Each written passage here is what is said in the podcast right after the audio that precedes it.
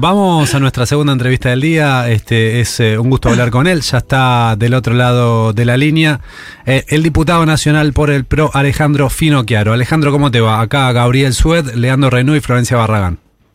Hola, Leandro, Gabriel, Florencia, ¿cómo andan ustedes con este frío? Bien, gracias por atendernos. Eh, ¿Vos cómo andas? ¿Estás, ¿Ya desayunaste? ¿Cómo arrancó tu domingo?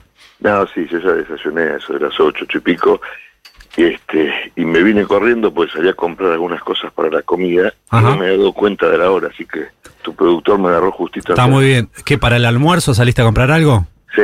¿y qué vas a hacer? lentejas. Ah muy bueno. Muy bueno muy lindo. Es un día camerita. Totalmente. ¿le pones chorizo colorado? sí. Sí claro. Panceta sí. Sí. Panceta. ¿y un pedacito de carne? también. También. Eh, ¿qué carne usas? cerdo. Está bien. Y mm, eh, le pone, algunos le ponen papa, yo no.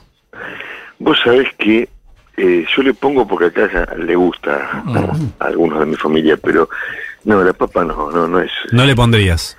No, lo que pasa es que la papa este, se usa para que sea más grande el guiso. Claro, para, para estirarlo un poquito. Para estirarlo un poquito, ¿no? Sí. Este, pero bueno, en alguna época hemos comido guiso con más papa que lenteja, pero bueno. Bueno, sí, ya nos metemos en el análisis político. ¿Vos y ahora este ese el guiso lo haces vos de cero? Sí, sí, sí. sí bien, bien, para la familia. ¿Cuántos son? Eh, cuatro. Ok, ok, bien. Bueno, Alejandro eh, es para quienes no están tan al tanto, está alineado él con la precandidatura presidencial de Patricia Bullrich. Eh, esta fue una semana caliente. De hecho, mm, una de las eh, declaraciones que marcó la semana, creo que fue al inicio de la semana, Elisa Carrió, y si fue la semana anterior da lo mismo. Elisa Carrió diciendo, bueno, en realidad lo que quiere Patricia Bullrich y Mauricio Macri es eh, un orden que va a incluir represión e incluso delitos de lesa humanidad. Sí, a ver, eh, yo trato de no sumarme a ese tipo de, de fuegos de artificio, ¿no? Porque creo que hace mal, creo que nosotros hoy tenemos que estar muy pendientes de cómo a partir del 10 de diciembre, si la ciudadanía nos vota, sacar el país adelante y todas estas cosas no suman. ¿sí? Este, yo no voy a hablar nunca mal de nadie de mi espacio.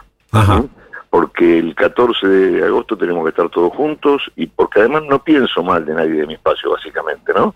Pienso que en este momento, en esta coyuntura, digamos, hay dos formas que se plantean de liderazgo, posiblemente de hacer las cosas, de los tiempos en que esas cosas deben ser hechas. Este, el orden, mira, Sarmiento decía que el orden es la otra cara de la moneda de la democracia, porque sin orden no puede haber democracia. Entonces, este, sí a partir del 10 de diciembre hay que poner orden en mm. el país. Y hay que poner orden con la Constitución Nacional en la mano, con las leyes que de ellas se derivan, con los jueces y con las fuerzas de seguridad, ¿sí? llegado el caso, pero siempre con la Constitución en la mano. ¿no? Este, yo no pertenecería nunca a un espacio político este, que piensa en cometer delitos de lesa humanidad. Eso no, no me parece, no creo. Ni creo que deban sacarse ventajas políticas este, en, momentos en que está todo muy difícil en el país. Y ese orden que, que sí impulsan, eh, de acuerdo a como vos lo describías, ¿te parece que eh, Horacio Rodríguez Larreta no puede llegar a establecerlo? A ver, eh, yo creo que los dos son buenos candidatos.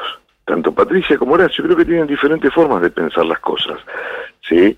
Este, en este momento yo he optado por Patricia, a quien conozco también desde hace muchísimos años, porque creo en la firmeza de su liderazgo y además porque creo que hay cosas que hay que hacer rápidamente, ni bien uno asume, ¿no? Y a diferencia del 2015, Gabriel, este año nosotros vamos a tener una cantidad de diputados y de senadores que nos va a permitir sacar las leyes que comiencen a ordenar el país. Nunca nos olvidemos, ¿sí? Eh, que cuando Mauricio asumió, de 130 diputados que vos necesitas para tener una ley, 129, eh, Mauricio tenía 60 nada más. Entonces, cada vez que Mauricio mandaba una ley y se empezaba a negociar, quedaba el 10% de esa ley. Entonces, cuando nosotros decimos poner orden, el orden es bueno, el orden no es malo. Por ejemplo, tiene que haber clases en todas las escuelas de la República Argentina todos los días de ciclo lectivo. Entonces, hay que votar una norma por la cual los días de clase se recuperen, ¿sí? Y en caso de que haya paro, como muchas otras actividades de nuestro país, por ejemplo, la salud, vos tengas una guardia mínima que tenga abierta la escuela y ese día se dé clase. Eso es poner orden, y eso no es represivo. ¿sí? Por ejemplo, este, hay que poner orden en el sistema tributario argentino. Ahora, esa guardia mínima, vos fuiste ministro de Educación, eh, en esto hablas este, con conocimiento de causa. ¿Esa guardia mínima la llevas adelante con quién? ¿Con el personal directivo de cada escuela? No, no, no, no. Eh, lo mismo que en la salud digamos, este, vos por ejemplo podés establecer una guardia mínima del 50%, ¿no? O del 33 o de lo que, bueno, el número en mi proyecto de ley dice 50%. Entonces, el día que el directivo Pero así de la escuela, limitás eh, el derecho a huelga de los docentes. No lo, no lo reglamentás, Gabriel, porque ningún derecho establecido en la Constitución es absoluto sino en virtud de las leyes que reglamentan su ejercicio. Así, exactamente así dice la Constitución. Entonces, lo reglamentás. Es como, el, de nuevo, el personal de la salud. vos podés hacer paro quienes tienen turnos programados, por ejemplo. Pero no hay paro en las guardias, porque si vos te accidentás, nadie puede decirte, vení, vení mañana que estoy de paro. ¿Entendés? Entonces, el día que el directivo entrega la planificación anual, también entrega el sistema de guardias. Entonces, a lo mejor a mí, que soy el maestro de primero B, me corresponden los días pares. Y a vos, que sos el maestro de primero A, te corresponden los días impares. Bueno, si te cae ese día, vos tendrás que estar de guardia, que es lo que corresponde. Mm. Porque, y además hay otra cosa. Los derechos tienen distintas jerarquías, ¿no es cierto? Entonces, la sociedad, de acuerdo a sus valores morales, les da la primacía que esa sociedad crea que deben tener. Eh, a mí no me cabe ninguna duda que entre el derecho a que un chico se eduque y el derecho de huelga, el derecho a la educación es más importante, por supuesto sin de ninguna manera eliminar el derecho de huelga. ¿no? Yo soy docente hace 27 años, nunca hice un paro. Pero escúchame, ¿no sería mejor aumentar el presupuesto educativo para eso? Algo que, bueno, no ha ocurrido durante el gobierno, el último gobierno de Cambiemos, de Macri. Perdón, eh, nosotros hemos dado aumentos eh, mucho más significativos, si vos te referís al salario docente, de lo que está dando este gobierno. No, me refiero a la inversión eh, de, en la función educación en, en, relación con el PBI, que ha bajado significativamente sin que se cumpla la ley de educación que dice que tenía que llegar al 6%. Eso no se cumplió. Bueno, ahí tenés, ¿ves? Otra de las cuestiones en las que hay que poner orden. Nosotros cumplimos desde el gobierno nacional siempre, excepto el último año que bajó tres décimas esa inversión. ¿Sí? Cuando ya estábamos en crisis, que además bajó en todos lados, no que bajó en, educación. Pero de ese 6%, ¿sí? hay que establecer lo que hoy, digamos, sería una costumbre, que es el 4,5% lo tienen que poner las provincias, que son las que tienen la gestión de las escuelas, y el 1,5% la nación. Pero además, vos tenés otra cosa, ¿no?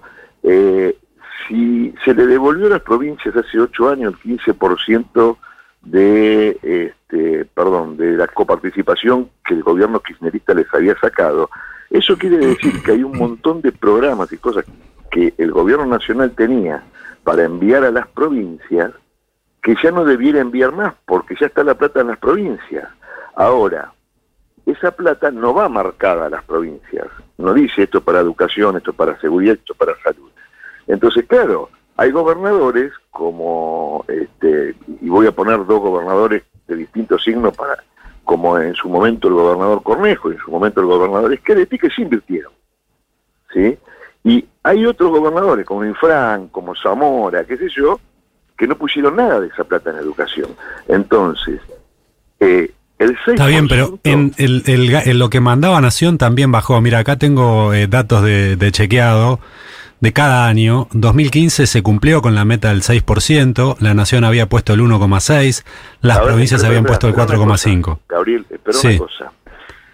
El 2015 fue un año muy particular, donde eh, pensé que la provincia de Buenos Aires tiene 40% de la matrícula y 300.000 docentes, que más o menos también un porcentaje muy parecido este, de los docentes total del país. Sí. El gobernador Scioli había prometido un aumento de sueldo que él se fue debiéndolo. Y el presidente Macri tuvo que auxiliar a la provincia de Buenos Aires con 15 mil millones de pesos porque no se podían pagar los sueldos y los aguinaldos. Entonces, así es fácil. Hay que tener responsabilidad y eso también es parte del orden. El 6% del PBI, ¿sí? Es un número muy bueno. Por supuesto que los educadores siempre queremos más para educar. Mm. Pero si vos no pones orden en el sistema, si cada vez que hay una paritaria que no se puede arreglar, Baradel te dice, bueno, está bien, yo te acepto esto, pero este, créame el cargo de, y te crean cargos que no, digamos, que no inciden en el proceso de aprendizaje de las escuelas, pero le dan más afiliados a él. Pero eso es plata al Mm. final del día, ¿no es cierto? Y seguimos creando ese tipo de cargos. Y creamos cargos por afuera del estatuto que también hay que pagar. Entonces, nunca alcanza. Vos lo podés No, está bien, vos 10 podés- al 12, Pero vos podés que trabajar en, eh, en redistribuir eh, a, a qué destinás ese, ese presupuesto total. Eh, pero lo que no podés hacer es, es bajar la inversión en educación y pretender que los resultados mejoren. ¿Qué es lo que se hizo durante el gobierno de Macri? no. No Mira, repito. pero permitime repasar las cifras. 2015 te decía, eh, se llegó al 6% de inversión entre lo que ponía Nación y lo que puso lo que pusieron las provincias. pero pagó Y en, Macri. y en el 2019 terminan con una inversión del 4,8 total, viniendo del 6. Y la Nación, que en el 2015 había puesto 1,6, termina poniendo en el 2019 1,1. Si vos reducís la inversión en educación, no vas a tener mejor educación. Pero de nuevo, esa inversión del 2015 la pagó Macri y no la, no la pagó Cristina. ¿sí? Y segundo, es 1,3 en el 2019. 2019 1,3, eh, no, bueno, acá, en- en- según la información, décimas. No, porque esas, pará, porque vos estás tomando el 1,1 sobre el 6%. yo estoy tomando datos oficiales eh, que cito, es una nota de chequeado. 1,1 en el 2019, 1,3 en el Pero uno- 2018. pero 1,1 sobre 1.5 que tiene que poner el gobierno nacional. ¿Me Sí, explico? sí. Lo que otro que resta, lo que no pusieron las provincias. Las provincias pusieron 3,7, muy eh, una reducción muy marcada también respecto a lo que había sido en 2015, que era 4,5. Bueno, justamente porque el 2019 fue un año donde bajó en todos los rubros porque no había financiamiento en el país. En el 2018 también eh, fue baja. 3,8 de las provincias, 1,3 nación. Bueno, la nación no baja. Eso es lo que te quiero decir. Mm. Lo que vos tenés que hacer es ordenar qué pone cada uno.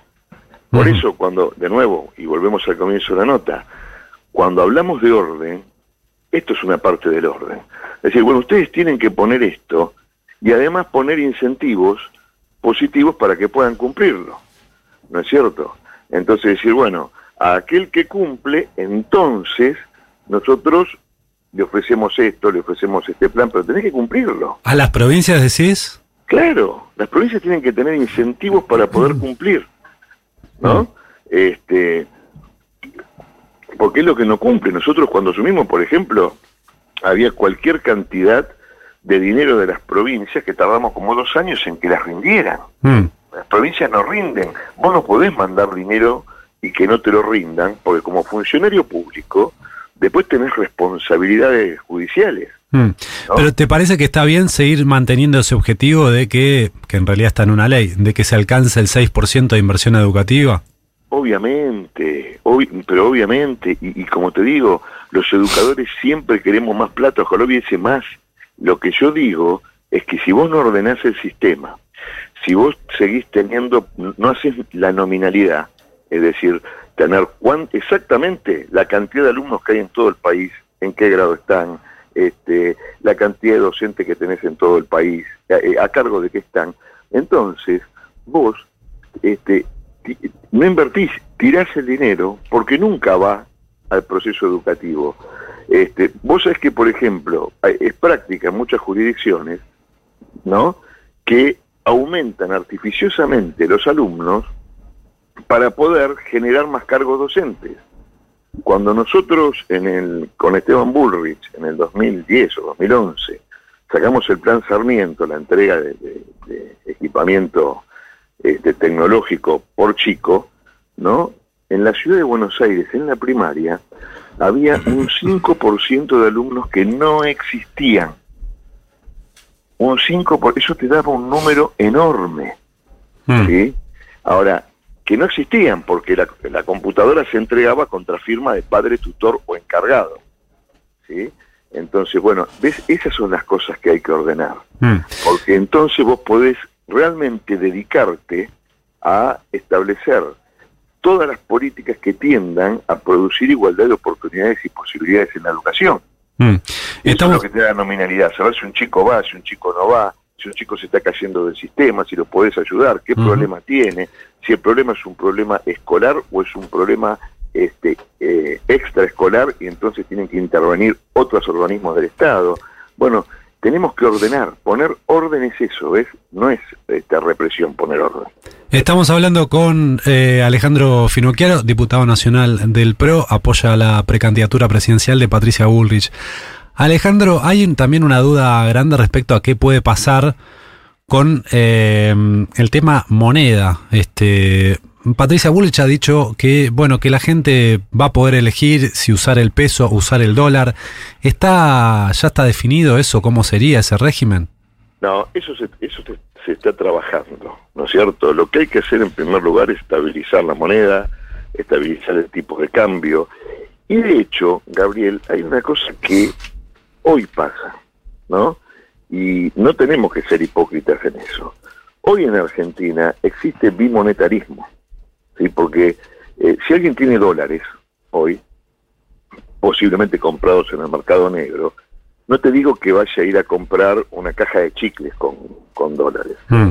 pero vos sabés que en cualquier otro lado vos pagás con dólares y te los aceptan como mm. moneda de cambio, ¿no es cierto? O sea, vos vas a comprar este, cualquier tipo de bien, ¿no? Y a vos te aceptan dólares. Si a vos te aceptan dólares, que además estás comprando en forma ilegal en el mercado negro, ¿no es mm. cierto? La mayoría, digo. Sí. Este, y te los aceptan como si fuese moneda nacional. Hay bimonetarismo en Argentina. Bueno, sí, es algo que Cristina viene señalando hace rato, ¿no? Que hay que hablar sobre el tema del bimonetarismo. Bueno, es que, hay que, es que hay que trabajar sobre esas cosas, ¿no? Porque lo que hoy vos tenés es una moneda muy devaluada, una moneda que no existe, que nadie quiere tener. Todo el mundo se la quiere sacar de encima. Eso es lo que no puede pasar. Entonces, eh, tampoco puede pasar que nosotros tengamos 17 tipos de cambio. Cuando eh, a ustedes los periodistas también les debe pasar, cuando hablan con alguien que viene del exterior, no entiende. O sea, no entiende cuánto vale el dólar, ¿no? Salvo que este, en algún negocio se especifique a valor oficial. Este, de hecho, vos tenés eh, un montón de servicios o de, que cuando a vos te dicen el precio, te dicen, no, pero dólar billete. Hmm. O sea, ni siquiera te aceptan el valor del, eh, digamos, del dólar dado en pesos, ¿entiende? Entonces, tenemos que trabajar sobre eso. O sea, no, eh, claramente la dolarización es una fantasía, es una discusión desde el punto de vista intelectual muy divertida, muy académica, muy filosófica, pero este, imposible concreción en la práctica, ¿no es cierto? Alejandro, eh, no, otro tema que me interesa eh, es eh, la discusión interna que se está hablando sobre la, en Juntos por el Cambio sobre la necesidad de ampliar o no el espacio. hubo una discusión sobre la incorporación de Schiaretti. ¿Por qué ustedes se oponen a incorporar a ese sector? No, a ver, nosotros siempre, siempre desde que se fundó Juntos por el Cambio, estamos por la ampliación. Ampliación, digamos, que debe ser lo suficientemente grande para incorporar a gente que comparta nuestros valores, ¿no? Pero tampoco podés diluir la identidad de Juntos por el Cambio, porque después, ¿qué te pasa? Vos haces una coalición desde la izquierda, para usar los, los, los cánones tradicionales, ¿no? Hasta la derecha, y resulta que después tenés que votar la ley de reforma laboral y la mitad de tu coalición no te la quiere votar. Entonces, Este, lo que vos tenés que tener es una coalición de gente que comparta tus mismos valores y lo que hay que hacer. Una vez que vos ganás, entonces sí, vos decís, bueno, este, a ver, en la Cámara de Diputados y en la Cámara de Senadores, ¿qué diputados y qué senadores podrían acompañarnos? Todos esos acuerdos se hacen eh, post elección, ¿no es cierto? No se hacen antes de la elección, porque a medida que vos este, te vas ampliando hacia ambos márgenes, lo que haces es dividir tu identidad, o sea, terminás ganando, ¿sí? Pero no podés gobernar, ¿no? Alejandro, buen día. Florencia Barran los saluda. Hola Florencia, buen día. Todavía no están definidos los, las candidaturas de a vicepresidente, a precandidaturas a vicepresidente. ¿Quién podría ser o de qué espacio para cumplir estos dos criterios que mencionas? Ampliar, pero al mismo tiempo eh, no diluir la identidad. ¿Quién, ¿Quién te gustaría o de qué espacio para Patricia Bullrich? No, yo eso se lo dejo a, a Patricia digamos, no, no, no, no quisiera aventurar un nombre, porque cada vez que alguno de nosotros aventura un nombre también condiciona, ¿no es cierto? Yo creo, eh, elegir a quien te va a acompañar como vicepresidente es una decisión sumamente personal del candidato a presidente, porque eh, es casi como el matrimonio, ¿no? Entonces, este, no pueden elegir por vos. Eh, tiene que ser alguien que represente nuestros valores, que represente nuestros ideales de república, que represente nuestros ideales de libertad, que represente nuestros ideales de la producción, del trabajo, del sacrificio, del mérito. Es decir, eh, eso tiene que ser. Este, y yo creo que no, todos los nombres que están en danza son buenos y están bien, ¿no? Creo que Patricia este, va a elegir bien. Bien. Alejandro Finocchiaro, muchísimas gracias por estos minutos. No, al contrario, muchas gracias a ustedes y bueno, para los que sean padres, felicidades. Igualmente, abrazos.